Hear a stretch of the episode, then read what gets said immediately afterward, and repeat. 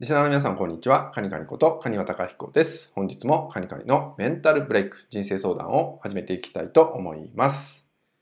え近年ですね、そのメンタルケアの重要性っていうのは、えー、昔に比べてですね、まあ、その必要性っていうのを、まあ、感じてる方っていうのも、まあ、増えてきたなって思うんですよね。ただ、その自分のメンタルを整えるってことにおいて、えー、時間もお金もあまり投資をされていない方が非常に多いなっていうのも同時に感じます。まあ、メンタルの問題だと、まだどこかでですね、一瞬で良くなれるとかね、その場で良くなれる、まあ、といったようなことを望んでいる方って、まあ、非常に多いんですよね。例えばね、まあ、僕もね、セッションとかやってますけど、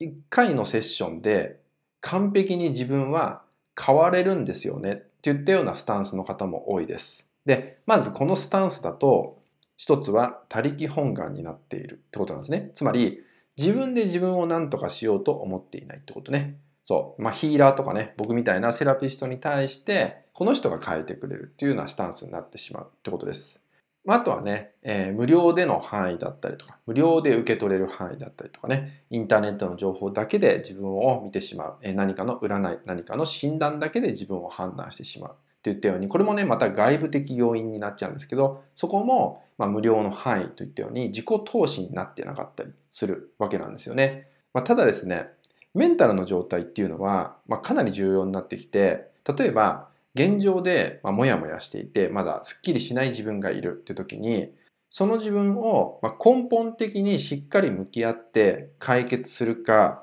ま、なんとなくその場は安心を得て、そのままに根本的な部分はそのままにしておくとではですね、大きな差が開くんですね。で、もやもやとか、そのはっきりしない、すっきりしない状態っていうのを、まあ、延長させてしまうと、実は悪化するんですね。症状とかが複雑化するって言われるんですけど、そういうことが起きてしまうことも実は結構あるんですよ。でそうすると、いろんな感覚が蓋をしていくわけですよね。で、いろんな感覚が蓋をしていくと、そもそものストレスレベルっていうのも感じなくなってしまったりするんですよ。なので、もう最悪限界にならないと気づかない自分になってしまったりとか、まあ、するんですよねで。そうするとちょっと手遅れだったって言ったような、まあ、例えば病院に行かなきゃいけないレベルになっちゃったとか、まあ、そういうふうになってしまうんで、だからこそですね、違和感を感じてる時にしっかりと時間とお金を自分自身のために今の自分自身のためそして将来の自分自身のために投資をする。すごく大切なことになるんで、えもしね今これをね聞いてらっしゃる方で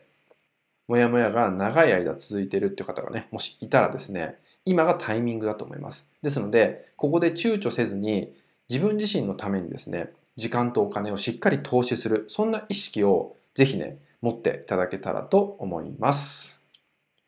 はい、それではですね、今回の内容は以上になります。最後までご視聴いただきましてありがとうございました。